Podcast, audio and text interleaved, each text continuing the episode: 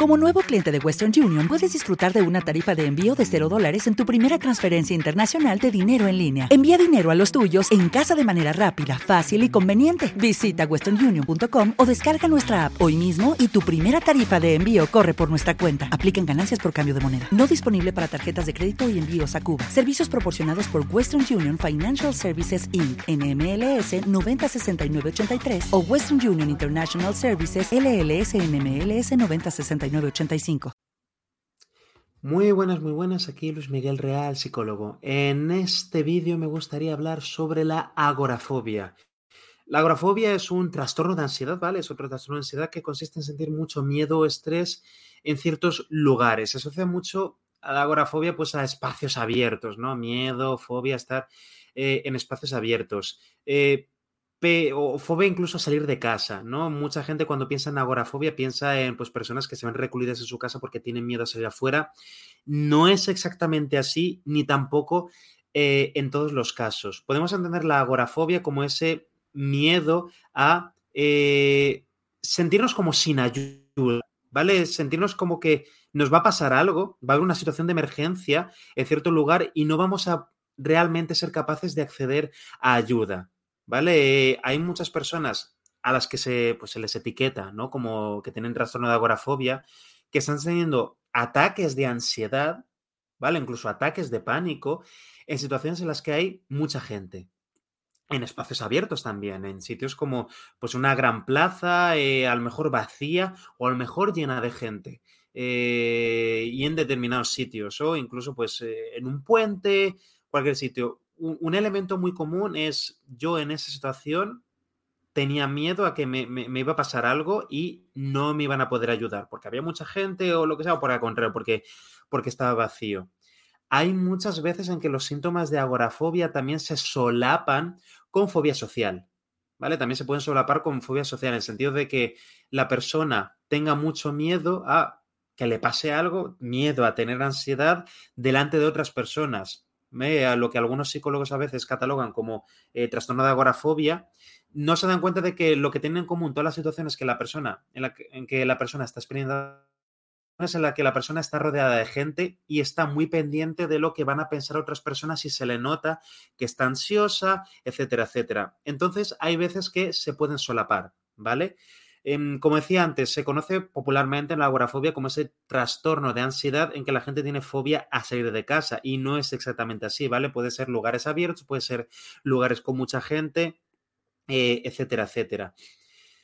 Lo más llamativo, es verdad, de la agorafobia puede ser que muchas de las personas que la sufren eh, pueden llegar a recluirse en casa pues por miedo a salir al exterior y experimentar ansiedad en el exterior. Yo en casa me siento seguro y fuera en ese sitio no me siento seguro. De nuevo, no tiene por qué ser siempre fuera de casa, puede ser en sitios muy concretos como en lugares grandes, plazas, eh, avenidas, calles muy atestadas con mucha gente, eh, darnos incluso ansiedad en un centro comercial, ¿vale? Porque esté lleno de gente, porque haya mucho agobio, etcétera, etcétera. Al final, la agorafobia, como cualquier otro trastorno de ansiedad, se, explica, digamos, por el objeto, el objeto de la ansiedad. Pues una persona con aracnofobia tiene fobia a las arañas, entonces el objeto de la ansiedad eh, son las arañas, son las situaciones en las que hay arañas o elementos que recuerdan a arañas o pensar en arañas, etcétera, etcétera.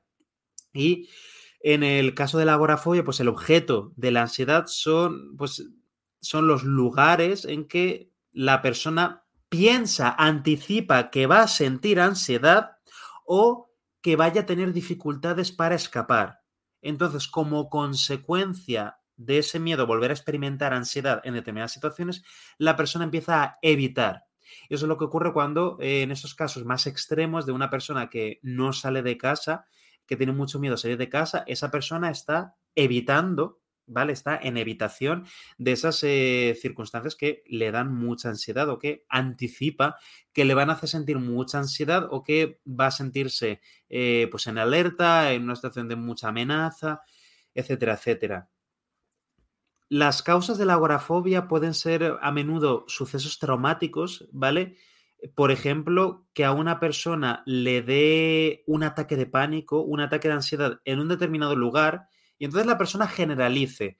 Muchas veces eh, los casos de agorafobia que encontramos son casos que empezaron como ataques de pánico que no fueron bien tratados y directamente no se trataron. Entonces la persona a lo mejor tuvo un ataque de, ansiedad, un ataque de pánico en X lugar, le dio ahí el ataque de pánico y entonces generalizó, empezó a pensar, claro, a pensar, a pensar en ese lugar, me da ansiedad, tengo miedo que al volver a ese lugar vuelva a tener un ataque de pánico y entonces empiezo a generalizar mi ansiedad a situaciones, a lugares parecidos o que me recuerdan a ese. Puede que la persona lo codifique como estar fuera de casa o estar en lugares grandes, eh, estar en lugares muy llenos de gente, etcétera, etcétera. Pero eso también lo podemos eh, entender como una especie de estrés postraumático. La persona ha tenido una situación que lo ha pasado muy mal, muy mal, y entonces le vienen los recuerdos sobre esa situación y va a evitar los lugares que o situaciones que le recuerden a, pues sean espacios abiertos, o sea, estar dentro de casa, etcétera, etcétera.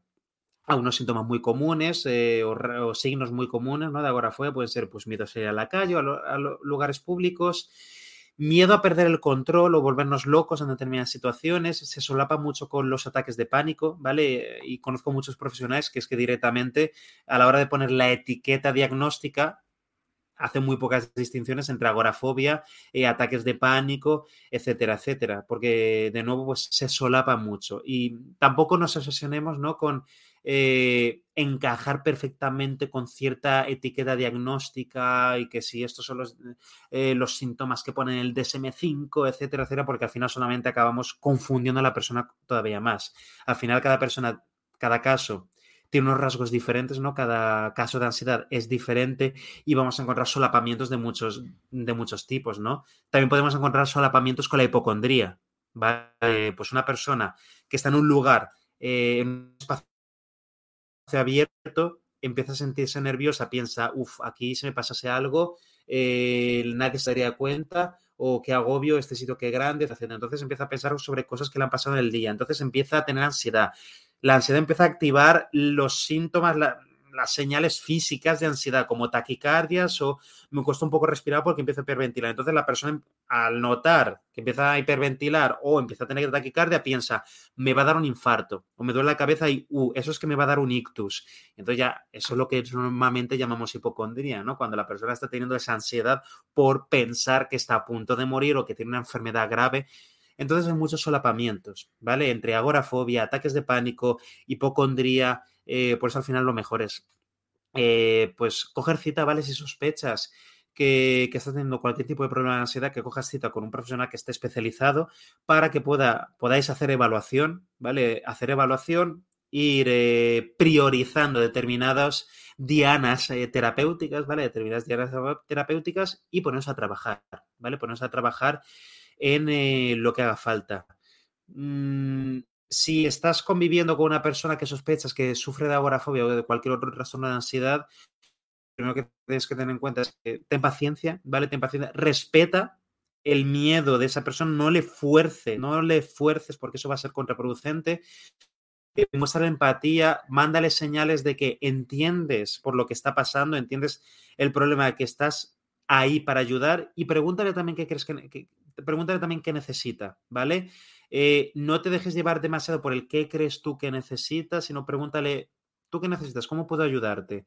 entonces la persona se irá abriendo más y será más fácil que puedas animarle pues a que vaya un profesional, por supuesto, o que te cuente cuáles son sus necesidades. A lo mejor ya empezar a trabajar con un profesional, ya tiene una serie de pautas en juego y pues necesita eh, ponerlas en común, ¿vale? Ponerlas en común.